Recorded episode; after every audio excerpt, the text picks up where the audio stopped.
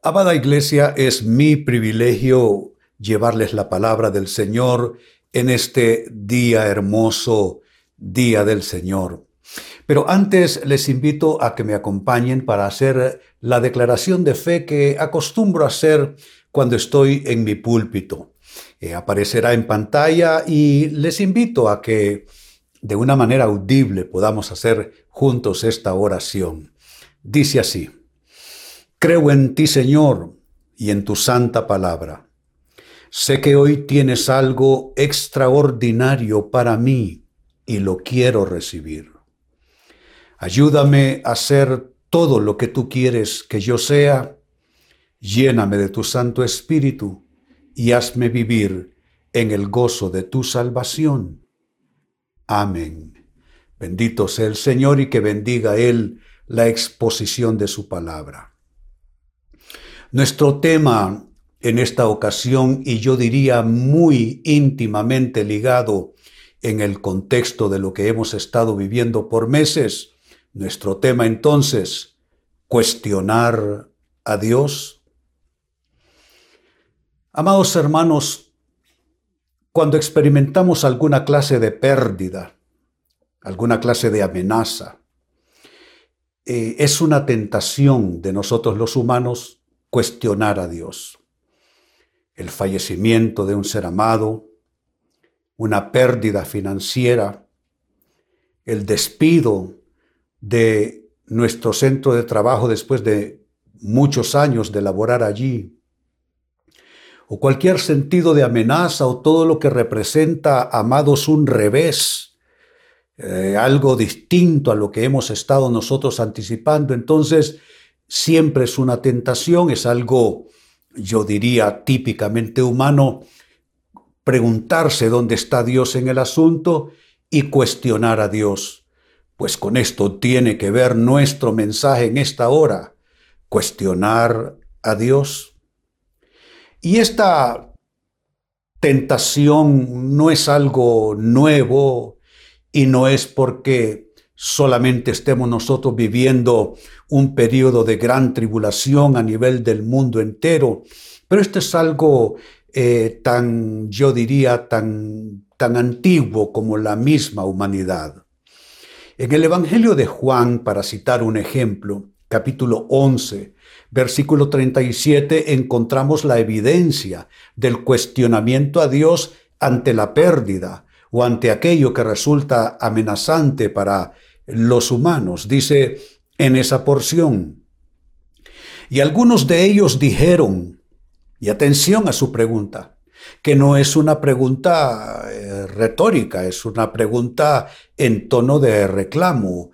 Hay algo de frustración y puede ser que hasta rabia en la pregunta. Algunos de ellos dijeron, no podía éste, refiriéndose a Jesús, no podía éste, que abrió los ojos al ciego, haber hecho también que Lázaro no muriera. Lo que ha estado, amados hermanos, sucediendo es que Lázaro enfermó. Las escrituras nos muestran la clara evidencia de una amistad de Jesucristo con Lázaro y sus dos hermanas, Marta y María. Se nota que no es una relación casual como muchas hubieron, gente que de una manera no permanente, se entrecruzó eh, su vida, sus circunstancias, su, necesidad con Jesús, recibió un milagro. Pero en este caso hay amistad y la Biblia eh, indica que Jesús amaba muy profundamente a estas personas. Entonces se le informa a Jesús que Lázaro está enfermo, que se espera su visita. Jesús llega tarde, cuando Jesús llega, Lázaro ya lleva varios días fallecido. Es más, ya fue enterrado, ya está en su tumba. Y ante el drama que se nota, las, las hermanas desconsoladas llorando, entonces los vecinos, los amigos, los que están observando aquel cuadro de pérdida, hicieron esta pregunta que más que pregunta es un reclamo. ¿No podía este que abrió los ojos al ciego haber hecho también que Lázaro no muriera? Yo estoy seguro que alguna vez nos hemos hecho una pregunta semejante, pero si Dios me ama, ¿por qué Dios permitió lo que estoy viviendo? Pensemos nosotros en medio de esta pandemia y esta cuarentena preguntándonos, ¿dónde está Dios en todo esto? Si es cierto que Dios ama al género humano, ¿por qué Dios ha permitido todo esto que nos ha sucedido? Por supuesto, esta, esta pandemia para nosotros es algo inédito, no visto en nuestra generación. Pero si nos vamos atrás, yo me voy a la generación de mis padres, está aquella gran pandemia llamada la gripe española. Duró dos años enteros, de 1918 a 1920. Se dice que murieron entre 50 y 100 millones de personas. Entonces, ante situaciones así, pandemias, o los que vivieron la guerra mundial pasada o los que han vivido eh, catástrofes por destrucción, eh, por tsunamis, por terremotos, por guerras. Y aún simplemente el individuo con sus propias circunstancias, en su único y solo escenario que experimenta el desgarro de una pérdida, también se hace la misma pregunta, ¿y Dios por qué no hizo algo diferente? ¿Por qué Dios no me ahorró este dolor? ¿Por qué Dios no me ahorró esta pérdida? Es una pregunta en la que con facilidad todos caemos para hacerla mirando al cielo. Ahora, quiero avanzar de esa situación y plantearles, amados hermanos, ¿Por, qué no se debe cuestionar a Dios? Aunque no entendamos lo que nos pasa, aunque no entendamos las circunstancias, la adversidad, la tribulación que nos toca vivir, ya sea en lo personal o en lo colectivo, ¿por qué no se debe cuestionar a Dios? Quiero darles tres razones y tres respuestas bíblicas, amigos, hermanos, más bien, de por qué no cuestionar a Dios, razones bíblicas las tres. La primera de ellas, no se debe cuestionar a Dios porque Dios tiene tratos con la humanidad. Óigase bien, porque Dios tiene tratos con la humanidad en las que nosotros no todo el tiempo podemos intervenir. Hay veces que con nuestras oraciones podemos quizá generar un cambio. En muchas ocasiones las oraciones pueden provocar el milagro de que una situación que se ve orientada en determinado rumbo cambie. Pero hay veces que Dios está tratando con la humanidad de cierta manera y en esa situación nosotros no podemos intervenir. Mire un caso en la Biblia. En el libro de Génesis capítulo 18, versos 20 al 23, Dios está conversando con Abraham y le está diciendo por medio de sus ángeles emisarios que va a destruir Sodoma y Gomorra. Es un trato con la humanidad en ese sentido y va a haber una gran destrucción. Notemos parte de ese diálogo que fue un diálogo extenso, no lo pongo todo aquí en texto para ustedes, pero esta porción resulta interesante. Génesis 18, versos 20 al 23. Así que el Señor le dijo a Abraham, he oído un gran clamor desde Sodoma y Gomorra. Porque, amados hermanos, el Dios de la Biblia oye y se da cuenta. Lo que nosotros digamos en las cámaras más secretas, Dios lo oye, Dios lo sabe. La cámara más secreta del ser humano son sus propios pensamientos. Y lo que nadie oye que tú dices en tus pensamientos, Dios lo oye dentro tuyo. No hay nada que Dios no conozca. Y noten lo que le está diciendo, he oído. ¿Y qué es lo que Dios ha oído? He oído un gran clamor desde Sodoma y Gomorra porque su pecado es muy grave. Bajaré para ver si sus acciones son tan perversas como he oído. Si no es así, quiero saberlo. Es el Dios que busca inquirir en la conducta humana. Amados hermanos, no creamos que Dios está en tono indiferente viendo al género humano hacer y deshacer. Dios observa, Dios oye y Dios toma determinaciones para tratar con la humanidad. Es lo que está pasando en el relato. Verso 22, los otros hombres se dieron la vuelta, son los enviados de Dios. Se dieron la vuelta y se dirigieron a Sodoma, pero el Señor se quedó con Abraham. Y note, verso 23, Abraham se le acercó y dijo, ¿destruirás tanto al justo como al malvado? Aquí Abraham comienza una conversación que no terminó con esa pregunta. Comenzó a negociar, para usar un término. Es una negociación de intercesión, negociando con Dios. Si hubiesen tantos justos, ¿cómo vas a destruir al justo con el malvado? Si hubiesen tantos justos, ¿perdonarías? Sí, perdonaría. Pero si fueran menos en tanto y tanto, ¿perdonarías? Sí, perdonaría. Y fue una conversación que duró bastante en eso que estoy llamando yo una negociación de un intercesor, buscando que Dios no tratara con esas dos ciudades como lo iba a hacer.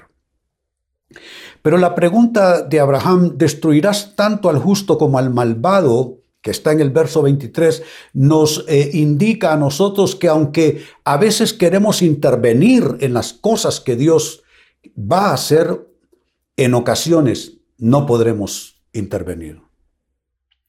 Claro que Dios responde la oración, claro que Dios va a responder favorablemente a muchas de nuestras peticiones, pero en algunos casos, en algunos casos Dios tiene cierto trato con el género humano, cierto trato con la humanidad, en los cuales ni aún nosotros creyentes podemos intervenir. Nos tocará verlo a distancia, como Lot que fue arrancado por la fuerza de en medio de esa destrucción y que la vio a distancia. Así es que esta es la primera respuesta. ¿Por qué no se debe cuestionar a Dios? Porque Dios tiene tratos con los humanos en los que no todo el tiempo podemos intervenir. No todo el tiempo podemos modificar. Número dos, ¿por qué no debemos reclamar a Dios? Porque el barro no puede exigir explicaciones al alfarero. Tan simple, tan duro, tan difícil de aceptar. El barro no puede hacerle reclamos al alfarero. El profeta Isaías lo dijo en un tono altamente dramático. Dice en Isaías capítulo 45 y versículo 9 lo siguiente, pasaje que creo mm, tiene mucho que decirnos en lo que estamos viviendo hoy día. Dice así, ¿qué aflicción espera a los que discuten con su Creador? Es un ay en la Biblia. Es un lamento. ¿Qué aflicción espera a los que discuten con su Creador? Aflicción porque es absurdo. Es absurdo discutir la vida con Dios. Y sigue diciendo el profeta, ¿acaso discute la olla de barro con su hacedor? Y os subrayo la palabra discute. ¿Acaso discute una obra de barro con aquel cuyas manos la están formando? Añade el profeta, reprocha el barro al que le da forma diciéndole detente, lo estás haciendo mal. Exclama la olla, qué torpe eres. No. Solo de leerlo se nota el tono ofensivo que tendría tal reproche haciéndolo a Dios. No podemos reprochar a Dios. Somos barro en sus manos. No podemos decirle, detente, lo estás haciendo mal, debieras hacerlo de otra manera, debieras hacerlo como yo te estoy sugiriendo, como yo te estoy diciendo en mis oraciones. Amados hermanos, orar no es darle órdenes a Dios. Nosotros desde nuestra finitez pedimos porque creo que es lo natural que pidamos modificar cosas en nuestros escenarios. Pero debemos pedir bajo ese entendido. Nunca un pedido en oración es una discusión con Dios. Nunca un pedido en oración debe ser un reproche a lo que Dios hace. Jamás podemos hacer eso. Entonces la segunda razón por la cual no debemos en ninguna manera cuestionar a Dios es porque el barro no puede exigir explicaciones al alfarero. Hay cosas que Dios ha hecho en mi vida que me pregunté, ¿y por qué a mí y no a otro? ¿Por qué a mí y no al hijo del vecino? Hay cosas que he visto suceder no solamente en mi propio escenario de vida, pero en escenarios más amplios, en naciones. Hay cosas que han pasado en nuestro país. Que yo me he preguntado, ¿por qué tan cerca otros países y en ninguna manera han vivido cosas que nosotros hemos vivido como nación? No podemos exigirle explicaciones a Dios. Solo podemos tratar de mejorar nuestros caminos y tratar de mejorar nuestras respuestas a la vida y nuestras respuestas a lo que Dios hace. Cuando no sepamos qué hacer es el momento de inclinar el rostro y orar a Dios. Y hacer, amados hermanos, esa oración que Jesucristo nos enseñó a decir hágase tu voluntad como en el cielo, así también en la tierra. Esa es la diferencia entre Dios y nosotros, que Dios puede llevar a cabo la voluntad suya tanto en el cielo como en la tierra. El nivel nuestro es solo un nivel de, expectación, de fe, de tener esperanza. Pero Él es Dios y Él es rey y es soberano sobre todo lo que pasa. Y Él es el alfarero en cuyas manos está el barro. Eso somos nosotros. Barro en manos del alfarero. Y la tercera respuesta, ¿por qué no debemos eh, cuestionar a Dios cuando vemos que suceden cosas que, que no entendemos, que no queremos, que no nos agradan? ¿Por qué no debemos cuestionar a Dios? No debemos hacerlo porque Dios tiene propósitos especiales. Óigase bien. Dios tiene propósitos especiales con todo lo que hace y con todo lo que Él permite. No hay un despropósito en Dios. ¿Quién descubrió que no hay despropósito en Dios? Job. Cuando Job perdió a todos sus hijos en una cosa inexplicable, vino un fuerte viento, una cosa eh, absolutamente fuera de lo natural, literalmente destruyó la casa y cayó sobre todos sus muchachos y todos murieron en un solo acto. Perdió todos sus bienes, bienes que había acumulado con honestidad y con integridad y bajo el temor de Dios, todo lo perdió. Y una enfermedad se apoderó de él. Y por si todo eso hubiese sido poco, vinieron sus mejores amigos y se dedicaron a acosarlo, a decir que por su pecado es que estaba cosechando adversidades. Pero Job, en una de las declaraciones más extraordinarias que uno puede leer en las Sagradas Escrituras, dijo que Dios da y Dios quita, y que sea bendito el nombre del Señor en lo que da y en lo que quita, y el autor bíblico de la historia de Job dice, y no atribuyó Job despropósito alguno a Dios. Dios tiene propósitos especiales en todo lo que hace y en todo lo que permite. Nunca es una cosa en un sinsentido, en una sin razón. Siempre hay un propósito. A veces no lo vemos. Ese propósito es un propósito que nosotros tenemos que investigar de cara al cielo en nuestras oraciones. Veamos cómo lo dice el libro de Salmos, Salmos capítulo 33, versículos 8 al 11. Dice así, que todo el mundo tema al Señor y todos estén bajo y todos estén ante Él con temor reverente. Así debiera vivir la humanidad todo el mundo bajo el temor de Dios, todo el mundo viviendo bajo un temor reverente. a sabiendas de que hay autoridad sobre sus cabezas. Verso 9 añade, pues cuando habló, el mundo comenzó a existir, apareció por orden del Señor. Dios habla y cosas pasan. Vayan sumando el argumento como va apareciendo. Lo primero, debemos nosotros, todo el mundo, vivir, andar, decidir bajo el temor de Dios. ¿Por qué? Porque Dios habla y cosas pasan. Dice, Dios habló y el mundo comenzó a existir. Apareció por la orden del Señor. Y ahora, verso 10 añade algo y le da más profundidad.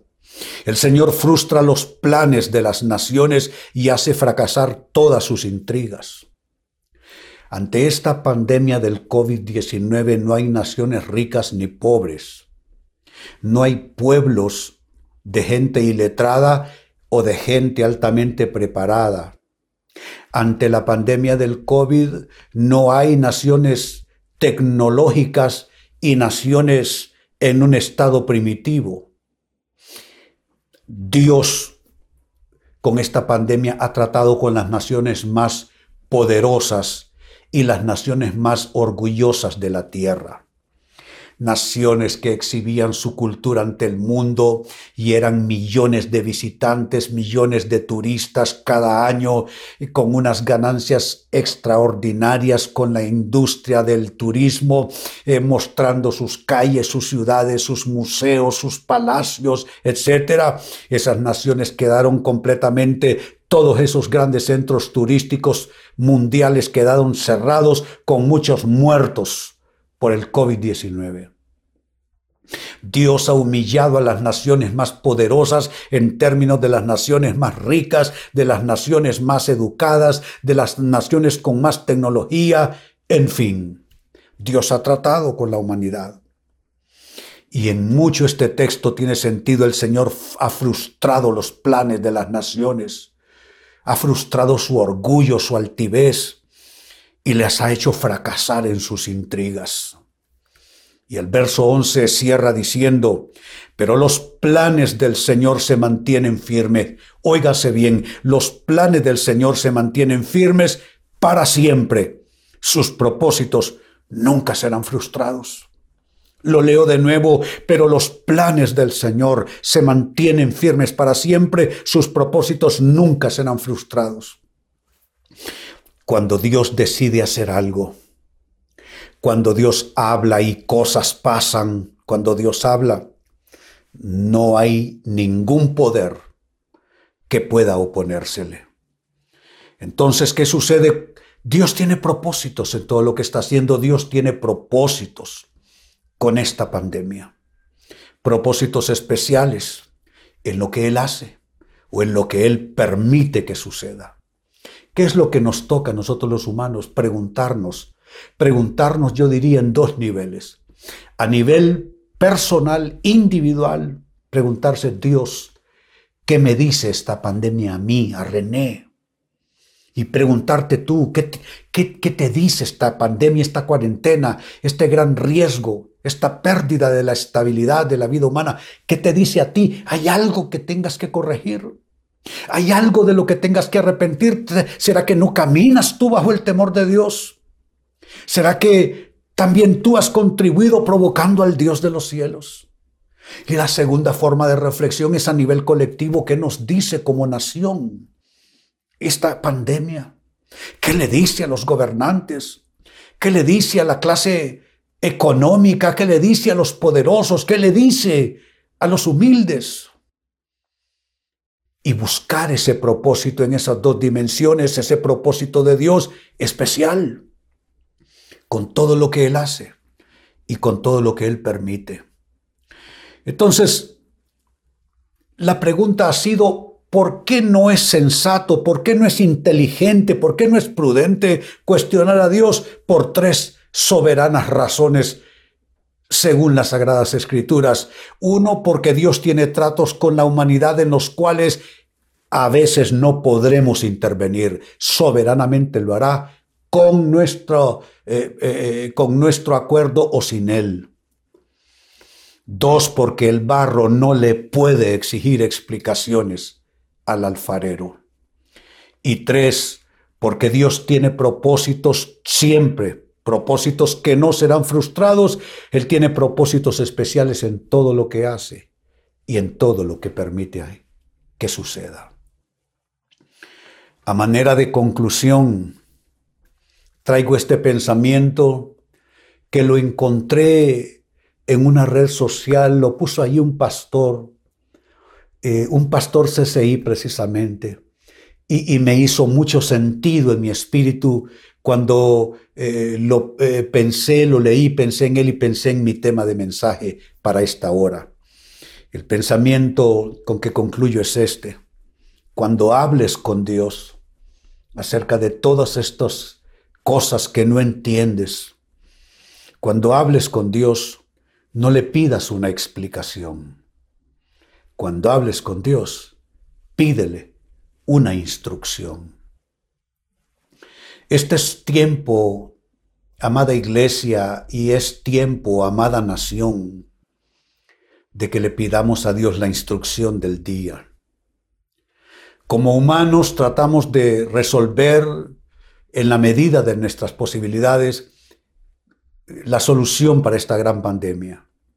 Pero también debiéramos escuchar instrucciones de Dios. Que busque instrucción de Dios los que están gobernando, los que están en lugares de, eh, de, gran eminencia en términos de autoridad. Que busquen instrucción de Dios aquellos que se dedican al comercio, a la industria, a generar riqueza, lo cual no está mal, es parte de la vida y que busque también instrucción de Dios personas como nosotros, los que somos del común de la gente, también instrucción de Dios.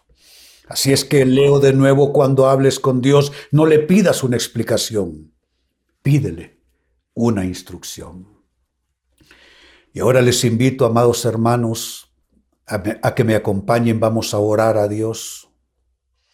Que esta palabra produzca en nuestros corazones una, sensación, un sentimiento de, de, total respeto por lo de Dios, un, sentimiento de total solemnidad, de reconocimiento de nuestra pequeñez, de nuestra finitez y de la grandiosidad de nuestro Dios.